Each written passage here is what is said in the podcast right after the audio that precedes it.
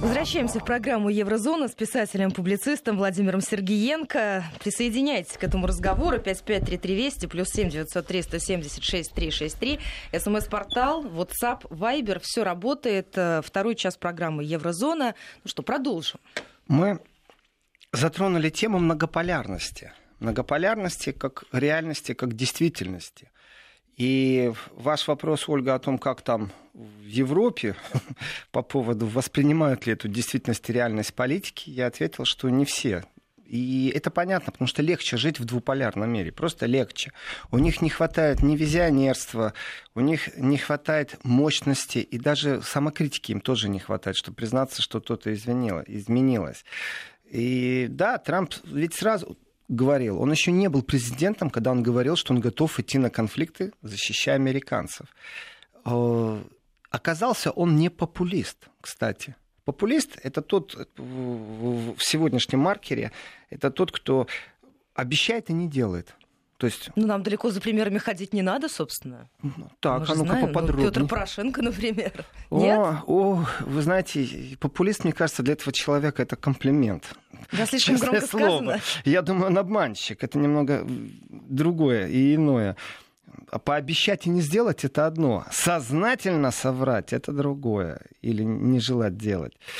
И в этом отношении Трамп далеко не популист. Хотя он звучал как популист, но он действительно в тех рамках, в которых ему по Конституции положено, при том сопротивлении, которое у него есть внутри страны, кстати, эта же модель, вот она, такое ощущение, что она сейчас будет навязана, в том или ином контексте будет в Украине навязана.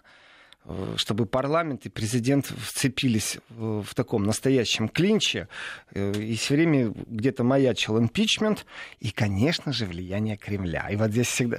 Вы знаете, а я рад, если влияние Кремля существует. Действительно.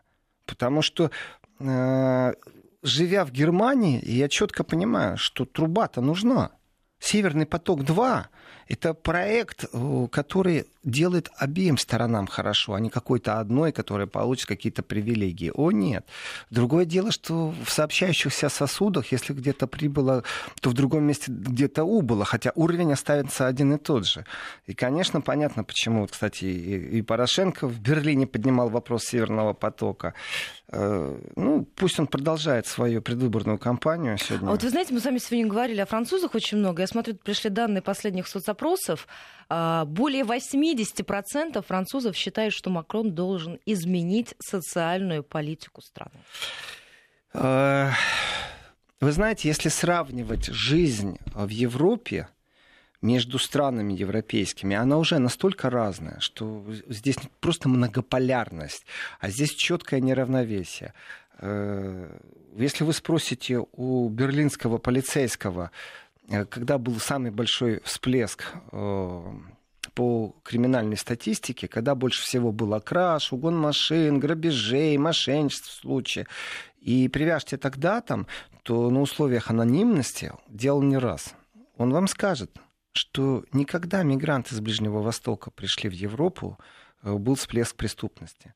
А когда открыли границы для Румынии, даже так? Да, они об этом говорят, не стесняясь, что э, такой индикатор благополучия — это когда уличные попрошайки, э, мелкие мошенники, карманные воры едут в страну, где то же самое действие приносит больше прибыли. То есть не, не трудочас, человек поехал как гастарбайтер, потому что там за трудочас. У них свой трудочас. И полицейские все время говорят, что вот тогда был самый большой всплеск, тогда была вообще катастрофа, они не знали, что делать. И не справлялись, дела не заводили. То есть, ну, вот поток ну, просто... особенно на рождественской какой-нибудь ярмарке. А, Ох, трудочас а, какой, да? Я даже места скажу. Самые главные рождественские ярмарки Берлина. Ходите, рот не разевайте. Ну, немцы в этом отношении имеют антикарманные полицейские бригады, которые работают сегодня по новым технологиям. Новые технологии, знаете, выглядят не просто, что бригада, как в старые времена, топ-топ ногами ходит. Это видео э, слежка.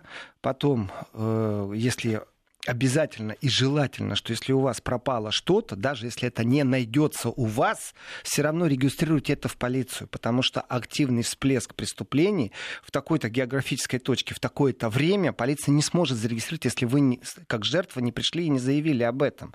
Да, ваш кошелек не найдут, но тем самым в будущем вы проводите превентивные меры. В будущем кого-то другого не украдут, или у вас второй раз. А дальше э, компьютерные программы полностью начинают э, вот... Э, искать эти лица, повтор этих лиц. И вы знаете, кроме охранников на этих рынках, это я говорю, потому что недавно общался с э, комиссаром полиции, что по программам, оказывается, когда идет всплеск криминальной активности, они через пару лет вычисляют, кто, кроме охранников, на рынках в этот момент находился одни и те же люди, как правило, соседи, как правило, гастролеры. И вот тем самым, уже когда они проходят по другим городам и смотрят, что вы как сосед здесь были каждый раз, ну, потому что вам через дорогу перейти, вы хотели быть на рождественском рынке.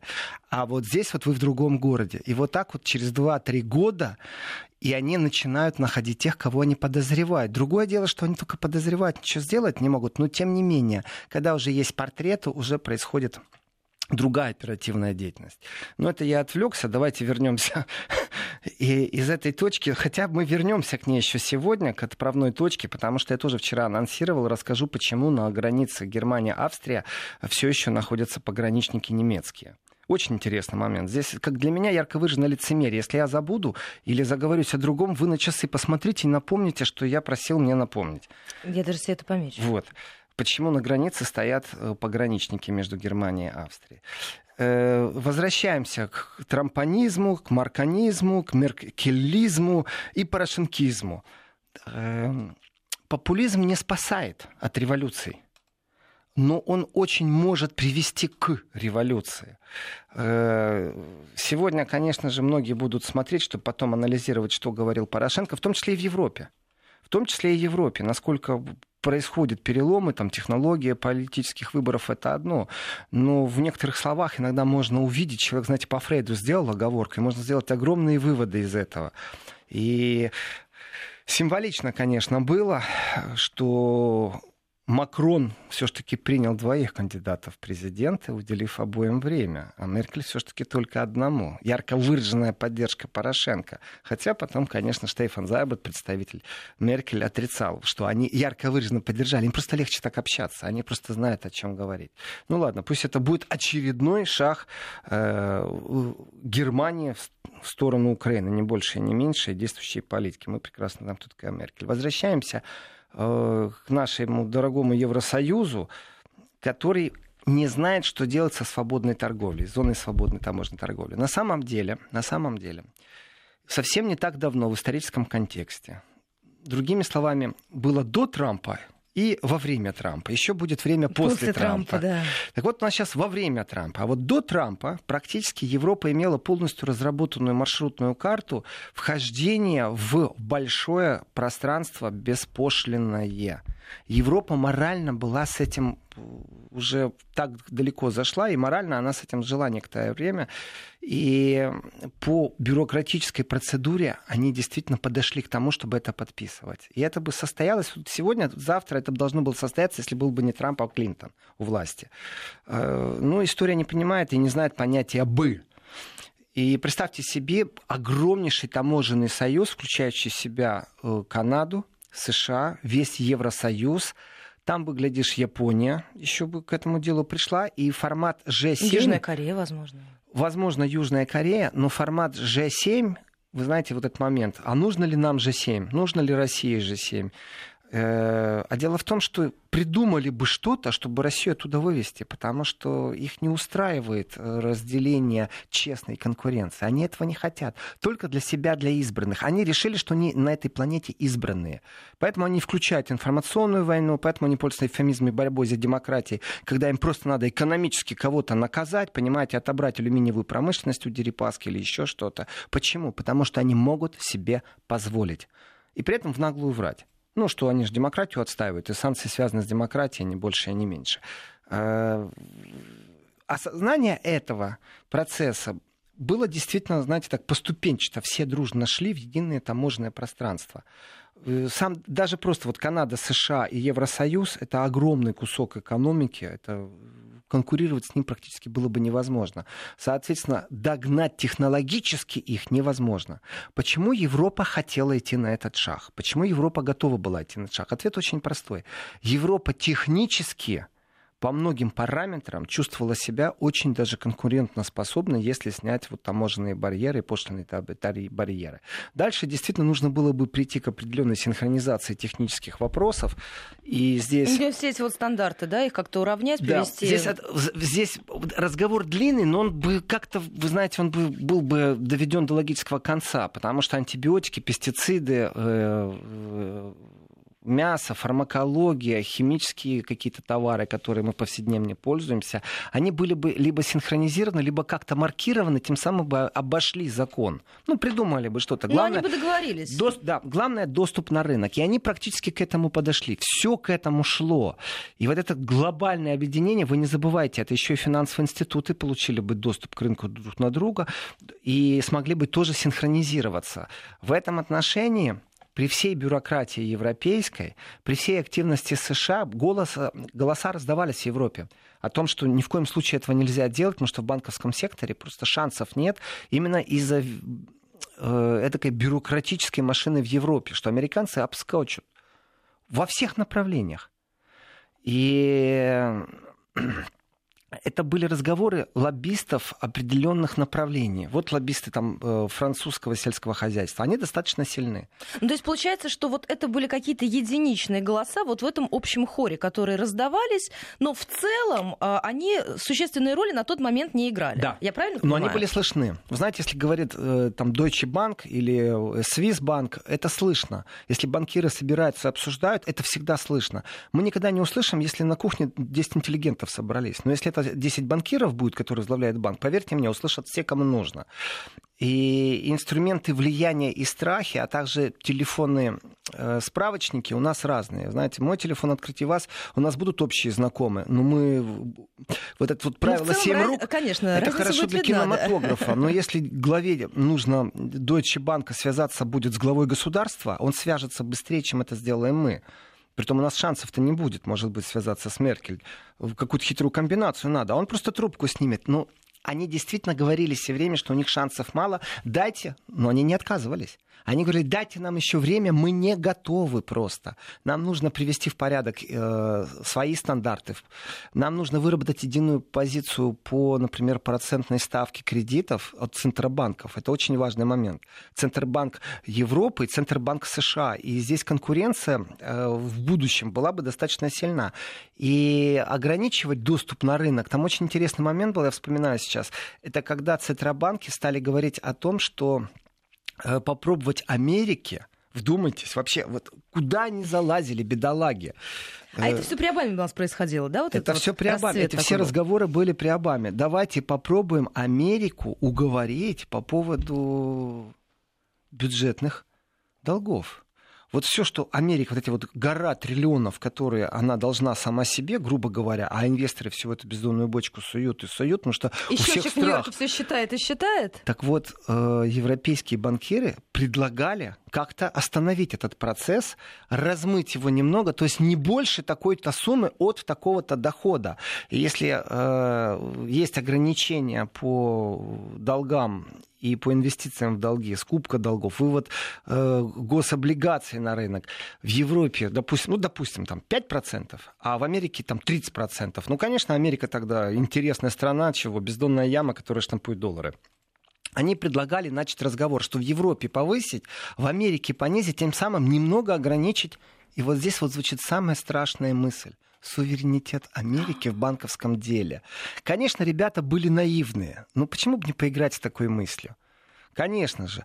Я не могу... Вот здесь, если почитать итальянских э, заговорщиков, ну, тех, кто вот теорию заговора выстраивает, что, в принципе, вот здесь был заложен определенный кризис взаимоотношений между Германией и... Не Германией, а Европой и э, США. И да. что невозможно было войти в беспошлинное пространство, потому что банкиры стали не туда умничать. Вот что-что, но Америка не даст никому свой суверенитет банковского дела и федеральной ну, системы. Да, со своим уставом, извините, в наш монастырь. А Европе европейцы зачастую могут согласиться. И то, что мы сейчас видим, э, ощущение какое, что уважаемая госпожа комиссар, которая хочет вступить в переговоры с Сесилией Мальмстрём, что ее цель будет на самом деле. Вы знаете что? Затянуть эти переговоры, а не ускорить. То, что там быстро может пойти, быстро, только если полностью согласиться с Трампом на все его условия. Тогда это будет быстро. Но здесь мы возвращаемся к разрозненности Евросоюза. У французов сильное сельскохозяйственное лобби. Именно поэтому 11 апреля пресс-служба президента Макрона делает заявление, в котором четко говорит, что Париж не будет э, голосовать против возобновления торговых переговоров с США. Понимаете? Точнее, будет против. Ну, то есть любви, будет надежды, против. тихой славы, обман недолго их тешил. Э, да, да. То есть Париж уже против. Это очень важный момент. Э, и действительно, вот иногда хочется сказать, знаешь, сверчок свой шесток. Какой... Я, я не могу, знаете, у меня сердце болит иногда, в, в переносном смысле слова. Вот э, Климкин, э, министр иностранных дел Украины, уже поблагодарил Польшу за то, что они не впустили парусник российский. Как изящно. Вот как изящно, понимаете, какие они дипломаты, какая у них замечательная работа, э, как они друг другу поклоны, расшаркивания, понимаете, такое ощущение, что они живут не в реальном мире. В стране война, в стране нищета, в стране президентские выборы, в стране нужно договариваться действительно о транзите газа, о поставках газа. Транза занимается контрабандой оружия, притом немецкого, через украинские порты. Всплыли документы. В стране черти что, ему важно, что вот российский парусник не включили. Понимаете, насколько это важно. И совсем другие проблемы у европейских банкиров, у европейского автопрома. Здесь нет понятия Украины как рынка. Здесь есть понятие Украины Украины, только дайте нам ваши рабочие руки, притом в разных сферах, начиная от врачей, заканчивая еще там просто людей с высшим образованием, но которые будут на полях сажать зерна. И клубнику собирать в Польше. И клубнику собирать. И не только в Польше, и в Испании, и в Италии, везде. И, и вы, вы даже чувствуете, я немного расстроен. Мне не нравится это. Почему не нравится? Потому что дешевые спекулятивные моменты в виде дешевого пиара, ура, мы им шнурок разорвали, понимаете, зато они нам глаз на одно место натянули. Вот в таком духе это происходит.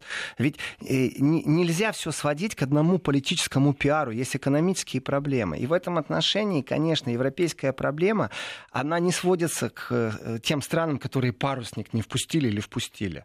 Вот пусть они и пиарятся. Вот, вот это их уровень. Дешевая политическая спекуляция. Ах, мы герои, у нас есть принципы. Конечно, у вас есть принципы. Закатать пару гектаров асфальтом для того, чтобы разрешить там немецким танкам стоять на границе с Россией. Вот ваши принципы. И к ним так и нужно относиться, кстати. Эдуард из Мурманска интересуется. Получается, что базово равноправные отношения Европы и США даже в торговле не предусмотрены? Здрасте, а когда они были равные? А когда они были равны? Никогда. Смотрите, Европа в этом отношении, вот действительно, я с разных точек зрения могу сказать, что Европа абсолютно лицемерное политическое экономическое существо. У нее нету другого политикума. Нету просто. Это проявляется во всем. Э, самый ближайший пример. Его повторять надо, потому что он свежий, и потому что э, в этой свежести есть определенная прелесть это не просто факт, это доказательство. Европа проводила только что саммит с Китаем. И на этом саммите что лоббирует Европа? Чтобы Китай перестал э, своим государственным капиталом принимать участие в тех проектах, в которых есть конкуренция с европейскими странами. То есть не инвестировал в производство. Госкапитал, чтобы не инвестировал. Э, замечательно. Это требование Европы по отношению к Китаю. Но тут же мы узнаем, что Европа 14 лет имеет тяжбу с э, Америкой непосредственно по Airbus. Почему? Потому что Airbus конкурент Боингу. А почему он конкурент Боингу? Потому что Airbus в себя впитывает донорские инвестиции Евросоюза на уровне государства. То есть вы требуете от Китая отречения от госинвестиций. Сами же с удовольствием это делаете, когда вам нужно. Это не лицемерие разве? Вот оно вам двуличие, не больше и не меньше. Но в принципе, когда выгодно, то нужно осознавать. Вот сейчас у нас наступил момент национального эгоизма, и нам так хорошо, поэтому мы правила меняем. Больше нет установок надолго. Вот это действительно э, новая осознанность многополярного мира – Вот с китайцами так, да, потому что нам выгодно. А с Америкой так, потому что нам выгодно. Китайцы Боингов не выпускают. У них нет самолетостроения, которое может сегодня конкурировать с Airbus. Но они же должны вначале с Россией объединиться, китайцы. Тогда это будет большая проблема и для Боинга, и для Airbus. И тогда они начнут тоже э, какое-нибудь следственно-оперативное мероприятие, а потом разбор полетов э, в ВТО. Не больше и не меньше. И вот эта вот нечестность, конкуренция, она притушевывалась. Но единицу людей знали о том, вот вы спросите простого обывателя в Европе, вот любого, подойдите к любому человеку, у которого желтый жилет во Франции, спросите его. Спросите у грека, спросите, я не знаю, у швейцарца, а знали ли они, что существуют жесткие ограничения на ввоз телевизоров э, из США? Они облагались такой почтой, что они были на территории Евросоюза неконкурентоспособны. Зато посмотрите, как за это время расцвела торговля корейской э, радиоэлектроникой, южнокорейской. Значит, Европа в этот момент почему-то посчитала, что отношение к ним можно построить по-другому. А, даже если сегодня на 80% какой-то телефон или какой-то телевизор или какой-то компьютер производится в Китае, это не значит ничего, потому что конечный потребитель может по документации проходить как э, из головного офиса. Это может быть американец, это может быть кореец. Хотя первично там 80% собрали в Китае. Но тем не менее, этот приоритет был. И дисбаланс торговых отношениях между Европой и США действительно существовал очень сильно и очень долго. И еще раз, Трамп справедлив, когда он на это указывает. Другое дело, методы, с которыми он общается с европейцами, он просто не спрашивает их мнения. Это достаточно оскорбительно. Но это по-трамповски для него. Это по-современному, я бы так сказал. В принципе, очень многие перестают э, советоваться, а делают то, что нужно. И если э, вот эти переговоры, которые сейчас мы говорим о мандате, которые должны уже выдать, наконец, еврокомиссара, чтобы он возобновил переговоры, э, вот здесь можно с великой долей вероятности ожидать того, что они будут очень затянуты и замылены. Потому что Трамп будет очень жесток в своей позиции. Не Трамп, а вообще Америка ВТО бесполезно. Вон спор между Airbus и Боингом. Каждый говорит, мы выиграли, нет, мы выиграли, нет, мы выиграли, нет, вы проиграли. 14 лет. Вот вам правда жизни. 14 лет идет этот спор. Э, теперь Трамп решил взять под крышу Боинг и сказать... Который переживает совсем не простые времена. Да, а как он решил взять э, под крышу? Вы что думаете, они денег дополнительных получат? Конечно, на какие-нибудь военные исследования. Но самое главное, 25% автопрому, притом немецкому. Он из другого места возьмет деньги, чтобы Боинг себя чувствовал хорошо. И все это через бюджет. Молодец.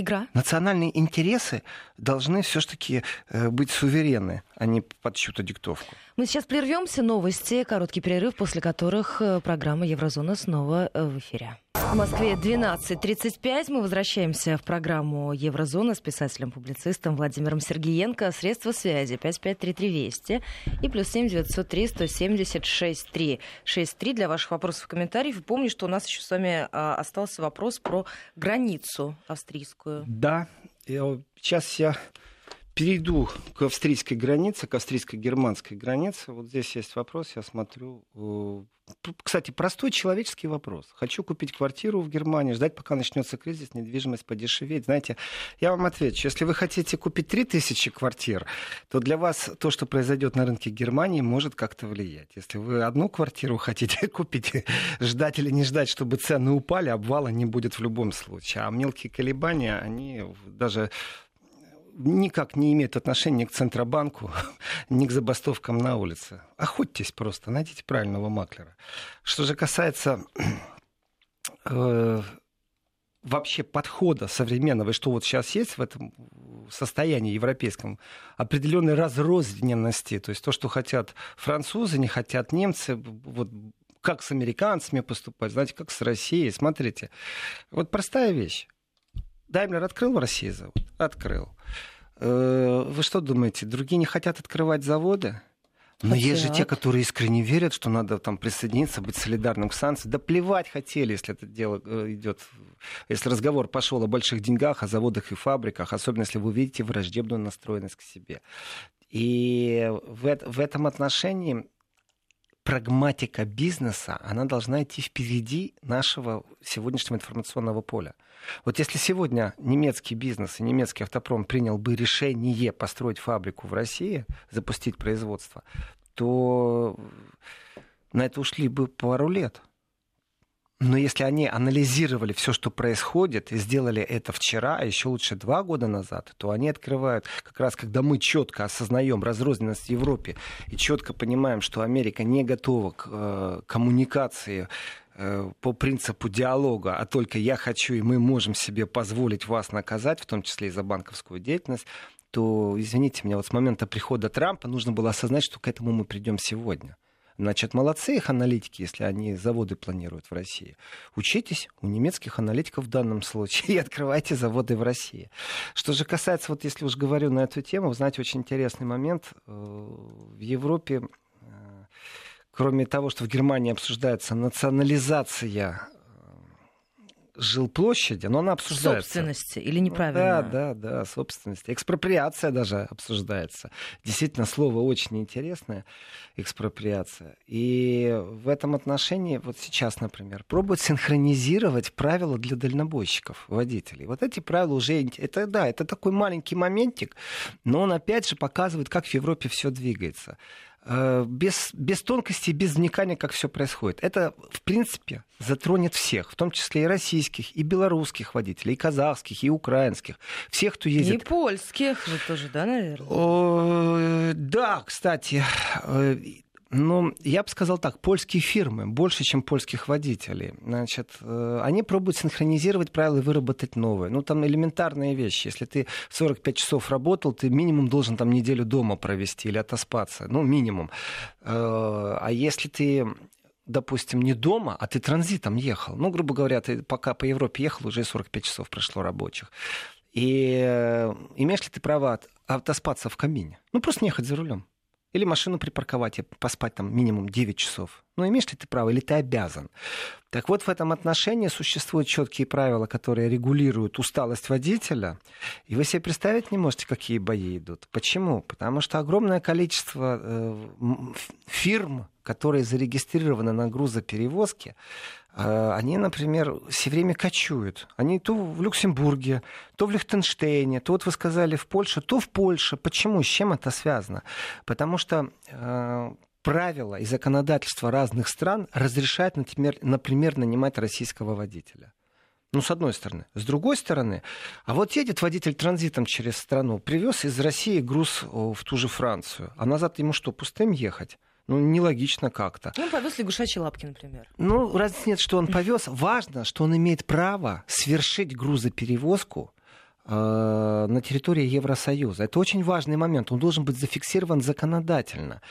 И Европа, придумывая определенные правила, она беспокоится только о себе. Плевать они хотели на российских э, водителей, или польских, как вы сказали, или украинских. Она интересуется о себе хорошем. Но здесь российские фирмы заинтересованы в том, чтобы в грузоперевозках им разрешили э, заниматься обратным провозом. То есть не порожняком идти назад, а чтобы их загрузили. И тем самым они из Франции попутно могут сделать доставку в Польшу. Это будет э, действие с точки зрения налогообложения на территории Евросоюза. Значит, нужно четко водителю определить, в каких рамках он имеет и обязан э, отдыхать от работы. Это вот идет синхронизация сейчас. Но фирмы, которые будут контракт подписывать, обратите внимание, одно дело водителя обязать там в 9 часов отдыхать, чтобы он за рулем не ехал. Совсем другое дело разрешить фирмам принимать участие, но ты должен будешь заплатить налог. А вот здесь очень все запутано начинается. Если э, посредническая фирма европейская, ну, прибыль разделили, знаете, так кажется, все легко и просто. Она платит налог на территории Евросоюза. Но ведь же в этот момент оператор совершал действия, которые приводят к прибыли российского объединения транспортного. И как тут быть? Вот и как тут быть? В этом отношении, к сожалению, к моему великому соглашению, давно пора начать переговоры. Вот не только между парламентскими, не только информационные битвы. Вот, пожалуйста, дальнобойщики, могут отстаивать свои права. Смотрите, конечно же, э, украинские дальнобойщики, российские, польские, они по зарплате и по содержанию выгоднее, чем это будет немец. Когда Меркель предложила о том, что давайте сирийские права будем признавать, водительские, тем самым будет интеграция, э, первые, кто взвыли, кстати, это действительно из Польши тут же голоса раздались именно на политическом уровне, что Меркель не туда заносит. Как это так? Да у нас тут в стране, знаете, сколько водителей, а тут еще арабам предоставим. То есть вообще будет демпинг цен на минимальную э, заработную плату. Так вот, в этом отношении интересы российских фирм, интересы простых российских водителей, не фирм в данном случае, заключаются в том, что они должны ввести гарантию минимальной оплаты труда. Они просто договорились, и это всех устраивает. Под европейский стандарт. Тогда будет действительно конкурентоспособный рынок с равными условиями. И тогда фирма, где бы не была зарегистрирована, она больше не будет кочевать, потому что существует минимальный стандарт. Все заинтересованы в максимальной прибыли.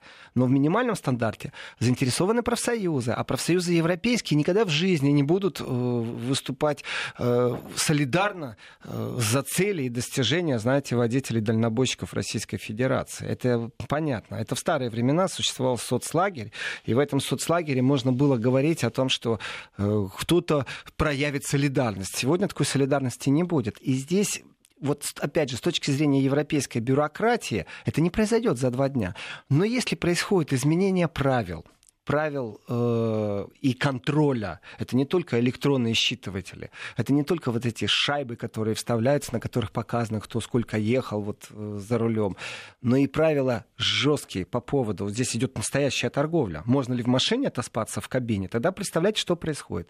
Из страны, в которой зарплата водителя меньше, чем среднестатистическая зарплата, минимальная, которая предписана в Европе, его будут нанимать, он отправляется, 9 дней положено, вот 9 дней в машине где-то на парковке он будет спать в нечеловеческих условиях. Тем самым... Да, и по 3-4 часа, потом сразу снова за руль. Не разрешено. Нет, да, не Нет, не разрешено. Дело не в этом, а дело в том, что представьте себе его условия. Как он с семьей будет жить? То есть он уедет на заработки вроде бы как легально. Вот этот э, момент как раз э, тех, кто говорит о неорабстве европейском, ну, о несправедливости распределения рынка труда и прочих вещей, он не будет, правозащитники не вмешаются на самом деле, потому что повода нет. Это будет его личное решение, его никто не заставил. Но фирма, которая использует его труд, конечно, ей выгодно так вот, спор идет о чем? А если даже он отдыхает, но его больше такого-то времени нет дома, вот представьте себе, его дома не было 30 дней, и он действительно 9 дней сейчас отдохнет. Ну, допустим, вот все цифры я сейчас беру с потолка, но есть факт. Если больше какого-то времени он не находился по месту своей регистрации, то тогда оплатите ему это как командировку. Вот этот момент очень Ого. важный. Тогда водители, в том числе и российские, когда будут производить тран- транзитные перевозки, возвратные перевозки, попадают под правила оплаты командировки, а не простое. Прервемся на несколько секунд. Некоторые регионы уходят на местное вещание.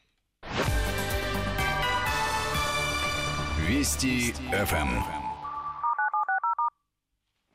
Возвращаемся в программу 12.45 московское время. Мало у нас с вами остается эфирных минут, буквально 8 для того, чтобы мы с вами завершили сегодняшнюю программу Еврозона. Ну, у вас еще, друзья, есть возможность ваши вопросы задать 5533 Вести и плюс 7 903 176 363. Ну что, к границе мы с вами перейдем. Тем более нам здесь писали наши слушатели. Александр, по-моему, писал нам по поводу того, что происходит на границе. И э, вот тоже присоединяются, насколько я понимаю, из Германии слушатели по поводу того, что по два месяца работают э, в Германии водители из Украины на польских машинах.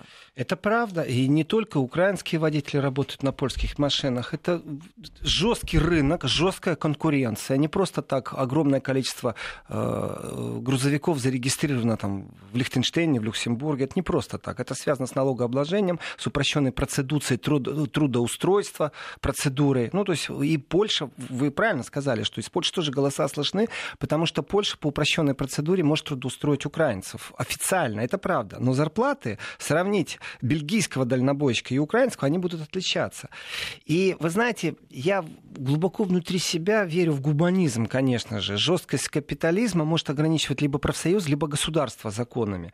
И вот здесь вот один из законов, который предусматривает эти новые правила, смотрите, идет навязывание. Как минимум 45 часов отдыха, это уже не цифры с потолка, это уже реальные цифры, о чем идет разговор. 45 часов отдыха после 6 рабочих дней.